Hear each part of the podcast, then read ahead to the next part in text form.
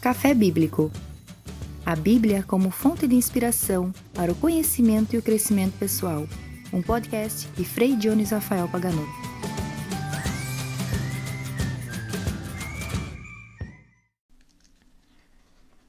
Bem-vindos a esse episódio do podcast Café Bíblico, que toda segunda-feira pela manhã propõe uma reflexão sobre a vasta cultura bíblica, atualizando assim algum conhecimento e proporcionando um pouco de crescimento pessoal.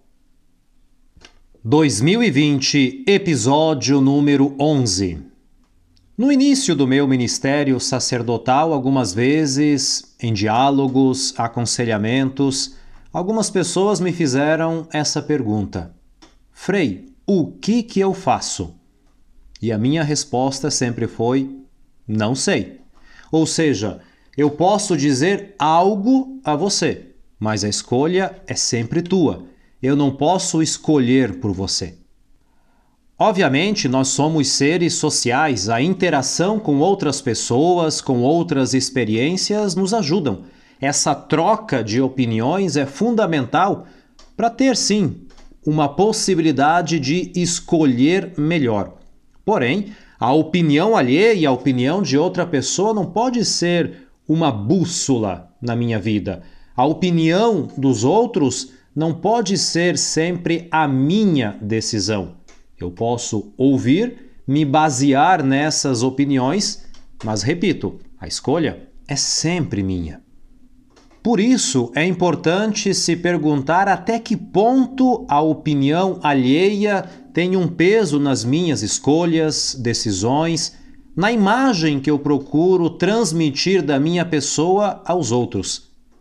Isso reflete também diante de situações negativas, como as críticas. Quando a opinião de outra pessoa não é aquela que eu esperava, é muito diferente eu me isolo, sofro, discuto, brigo. Por isso que o podcast de hoje quer refletir sobre o seguinte tema: Será que a opinião dos outros é tão importante? Um texto bíblico. Para refletir sobre esse tema, eu proponho o texto do Evangelho segundo Mateus, capítulo 6, dos versículos 1 ao 18. Tenham o cuidado para não praticar bons atos diante das pessoas só para serem vistos por elas. Se vocês estiverem agindo assim, não vão receber nenhuma recompensa do Pai que está nos céus.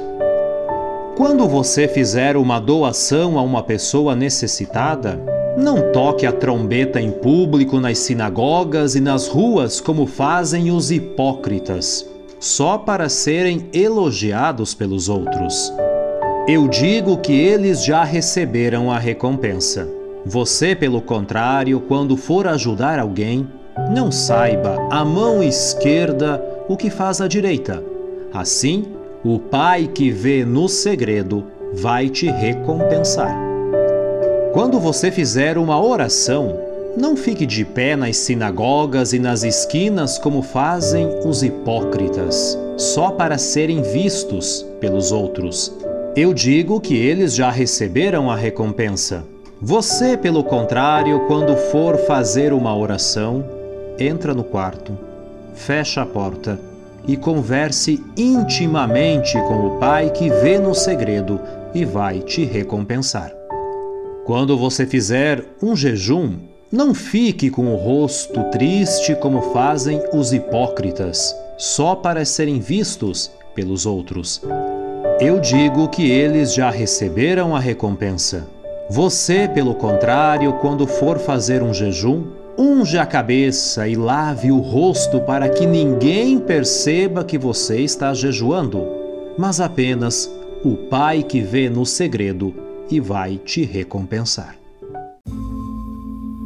Um café ajuda a refletir. Jesus era um judeu. Ele estava inserido numa cultura caracterizada pela teocracia, ou seja, as normas religiosas tinham também um peso civil. Por isso que quando Jesus fala desses três pilares da fé judaica, a oração, o jejum e a doação, eu prefiro usar até a palavra doação ao invés de esmola, porque para nós esmola pode soar um pouco negativamente. Quando Jesus fala disso, ele fala de algo que vai muito além do aspecto religioso, justamente porque naquela época isso também era visto como obras sociais, se nós quisermos utilizar um linguajar do dia de hoje. Esses três pilares não são somente religiosos, são civis, sociais, praticamente caracterizam as relações entre as pessoas. Jesus não critica as três obras, mas o modo de fazer essas três obras. Porque aqueles que ele chama de hipócritas estão fazendo algo muito bom, muito importante, mas de um modo errado querem só mostrar uma imagem, se aparecer diante das outras pessoas. Essa necessidade de aprovação dos outros é que caracteriza esses hipócritas e que nós podemos chamar de efeito holofote. Eu quero que todas as atenções estejam miradas à minha pessoa. Porque quem fazia isso era visto como um bom judeu então, para que eu seja bem visto no aspecto religioso e civil, eu quero que os outros vejam que eu estou fazendo oração, que eu estou fazendo doação e que eu estou fazendo um jejum. É interessante que Jesus coloca como comparação essa ação dos hipócritas e dos discípulos. Enquanto que os hipócritas querem o efeito holofote, fazem tudo em público para receber a recompensa das outras pessoas, Jesus faz o contrário para os discípulos. Façam tudo isso em segredo, para que ninguém veja que você está fazendo, porque a tua recompensa não vai vir das pessoas ao teu redor, mas vai vir do Pai Celestial. Na verdade, os hipócritas que Jesus descreve são pessoas que querem se vangloriar. Você viu como eu fiz uma oração muito bem feita? Você viu como estou jejuando? Olha o meu rosto triste, abatido. Você viu, talvez, a boa ação que eu fiz, aquela doação para uma pessoa necessitada? Esses hipócritas se adaptam praticamente à opinião comum. Querem fazer algo para que os outros vejam talvez até para copiar outros hipócritas que estão fazendo a mesma coisa. Eu vi que aquilo deu resultado para alguém, eu vou lá e faço igual. Ctrl C, Ctrl V. As minhas decisões eu estou tomando conforme as expectativas das outras pessoas, correndo o risco até de nem parar para pensar o efeito daquelas ações e se eu estou fazendo realmente algo bom para mim, não me preocupando tanto com aquilo que os outros vão pensar. Essa natural necessidade de aprovação que nós temos indica, de certo modo, um pouco de insegurança. Porque os hipócritas, naquele momento, estão se apoiando em ritos, estão se apoiando em algo que todos fazem, mas nem param para se perguntar por que estão fazendo aquilo. E se a opinião dos outros não reflete aquilo que eles esperam, essa insegurança aumenta ainda mais. E a partir do momento que alguém poderia dizer ao hipócrita: parabéns por aquilo que você fez, essa sensação de falso bem-estar vem daquela recompensa que eu esperava do outro. Mas a recompensa que eu espero do Pai Celestial, essa daqui é a que provoca o verdadeiro bem-estar e dá sentido a esses três pilares da cultura judaica, tanto a nível religioso quanto social e civil. É óbvio que a opinião das outras pessoas é importante, mas cada um faz as suas experiências, cada um tem o seu modo de agir. E por isso que nós temos tantos pontos de vista diferentes. A nossa realidade social nos leva cada vez mais a ter pessoas que pensam de um modo diferente. E se eu quiser agradar a todo mundo, levando esse peso da opinião alheia, chega num momento que é um peso tão grande que se torna praticamente impossível de ser carregado e não vai ter recompensa nenhuma. Por isso que Jesus dá muito peso à opinião pessoal nesse caso. Eu faço algo que é bom porque é bom, não porque eu quero copiar ou agradar aos outros. Saber dizer não em tantas situações, mesmo que seja algo desconfortável, é necessário. Nesse caso, é muito importante purificar conselhos, sugestões, dicas que as outras pessoas nos dão e ver se tudo isso se adapta a mim. Por isso que no início do podcast eu falei que quando alguém me perguntava o que eu faço, eu dizia não sei. Porque aquilo que eu estou te propondo nesse conselho, nesse bate-papo, essa dica, aquilo que você está procurando, vê se isso vai se adaptar bem à tua realidade porque aquilo que eu estou te propondo se adaptou à realidade de outra pessoa. Mas não é automático que faça ou que tenha o mesmo resultado para você. Isso é importantíssimo. Saber purificar aquilo que eu ouço, vejo e adaptar à minha realidade.